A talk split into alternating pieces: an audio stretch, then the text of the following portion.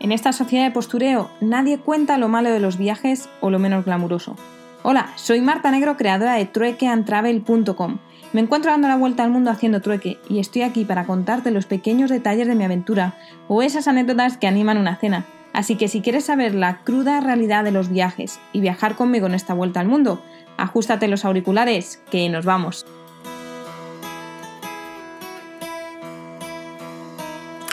Muy buenas, estoy todavía, bueno, pues todavía voy a estar bastante tiempo aquí en Safe Soul Foundation, en Tailandia.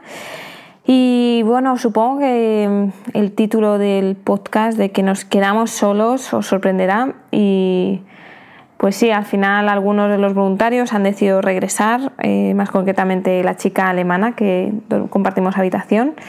A finales de semanas ha decidido que, que va a coger un vuelo de vuelta a casa porque tiene el miedo de en mayo, cuando tiene su vuelo normal, pues no poder volar y regresar. Y mm, los otros dos voluntarios que son polacos y están ahora mismo aquí, ellos viven en Tailandia y bueno, pues después de tres semanas ayudando va a ser, eh, ha sido tiempo suficiente y regresan a su casa para hacer cuarentena allí. Así que nos quedamos solo dos voluntarios y la gente que trabaja aquí va a ser, creo que va a ser por un, por un lado aburrido, sinceramente, eh, me gusta, me gustan las conversaciones que tengo con, la pareja polaca, tiene muy buena conversación y, me gusta. Y no sé, y otra vez, eso, esos pensamientos de si estás tomando una buena decisión, si no son adecuados, eh, pues siempre, siempre vienen de nuevo. Por el momento la, la situación en Tailandia es que han cerrado muchos de los bueno, pues de los centros comerciales, em, por lo visto habían dicho que la gente se quedase en sus lugares y al decir eso, pues como ha pasado en otros países, hubo una avalancha de gente que empezó a irse a las provincias de Bangkok a, pues a los pueblos, incluidos donde, donde estamos. Y el problema es que si normalmente en lo que es en Tailandia, bueno, en Bangkok, tienen un ratio de por cada persona tienen 800 médicos, al revés, por cada médico tienen 800 personas, en las provincias, que es donde yo estoy, en Konken, el número se dispara y es un doctor por cada 3.000 personas. Por lo tanto, eh, por eso están diciendo que por favor la gente no se moviese, pero todo el mundo, esto ya no es cuesta, en cuestión de, cultura, todo el mundo hace caso omiso y, y bueno, pues no, no se han movido para, para las provincias. Y ahora mismo, estáis que está así un poco porque estaba mirando los datos, ahora mismo en Tailandia hay 1.500 datos confirmados, en las últimas 24 horas han subido 136. Eh, por el momento el porcentaje de muertes es muy bajito, solo dos personas no, solo nueve personas han fallecido y hay ya 229 recuperadas. Y bueno, por el momento eso es lo que sabemos acerca de Tailandia. Se están restringiendo ya, obviamente, gente extranjera ya no puede entrar a Tailandia.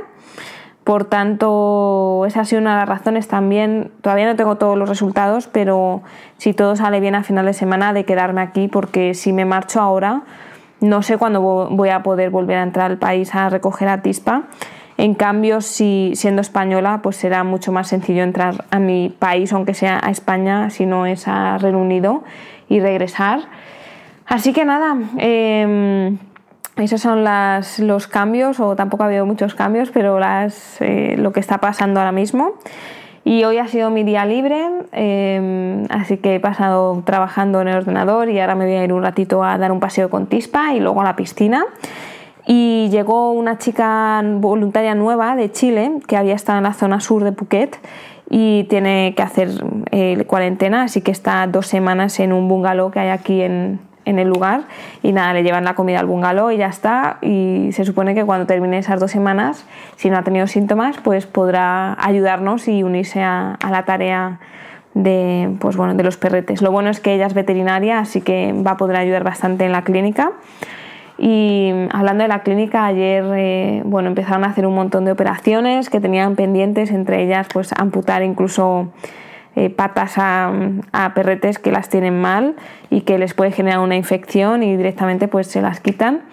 Y ayer se lo hicieron a uno de nuestros perros que se llama Rambo, así que luego iré a verle a ver cómo está.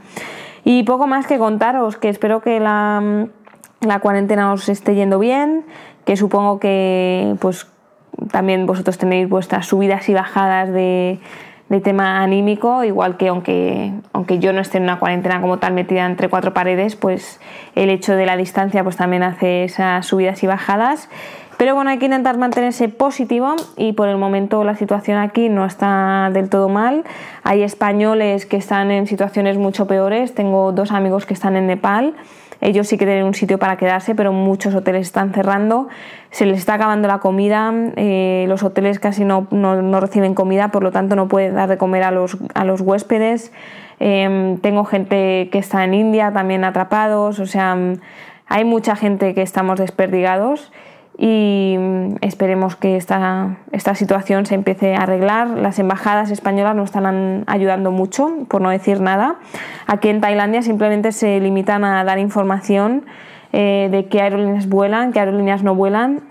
Y ahora han decidido que iban a bloquear unas plazas de avión en, en Qatar Airways, lo cual eh, pues son para el 5 de abril, creo que, que eran, si no me equivoco, y que costará el billete 1.040 euros o 1.090 euros y la gente se estaba quejando porque ese mismo vuelo, si vas al aeropuerto de Bangkok, lo consigues por 500 euros. Entonces eh, la gente está también muy enfadada porque ya de por sí de que la embajada no está ayudando absolutamente en nada, cuando hacen algo así de los vuelos resulta que ponen precios desorbitados y no se sabe muy bien por qué, cuando en otras aerolíneas como en Francia pues eh, les ha costado 300, 400 euros, que es el precio de un vuelo normal. En Alemania, que es esta chica que se va a marchar el domingo, dice que primero les toca pagar 100 euros y luego firmar un documento de que van a firmar el resto del precio del avión, el cual todavía no se lo pueden confirmar, ¿no? Pero supongo que tampoco sea muy desorbitado. Los franceses que se marcharon, su embajada gestionaron todo y les pusieron vuelos por 500 euros. O sea que no sé qué pasa con las embajadas españolas que no están ayudando absolutamente en nada y, bueno, pues eh, esperemos que si la situación se complica, pues se pongan las pilas y, y pongan realmente un avión o cualquier circunstancia que, bueno, si se complicase todo mucho, pues ya me plantearía, ¿no? A ver qué haría. Pero bueno, eh, no os cuento nada más. Eh, tengo un par de podcasts especiales que estoy preparando. No os voy a adelantar nada, pero ya que tengo un poquito más de tiempo, eh, quiero hacer dos cosas diferentes en los podcasts y ya a ver si tengo tiempo y os lo hago. lo dicho, www.truequeantravel.com barra podcast y mañana o pasado hablamos de nuevo, ¿vale? Un abrazo. Chao, chao.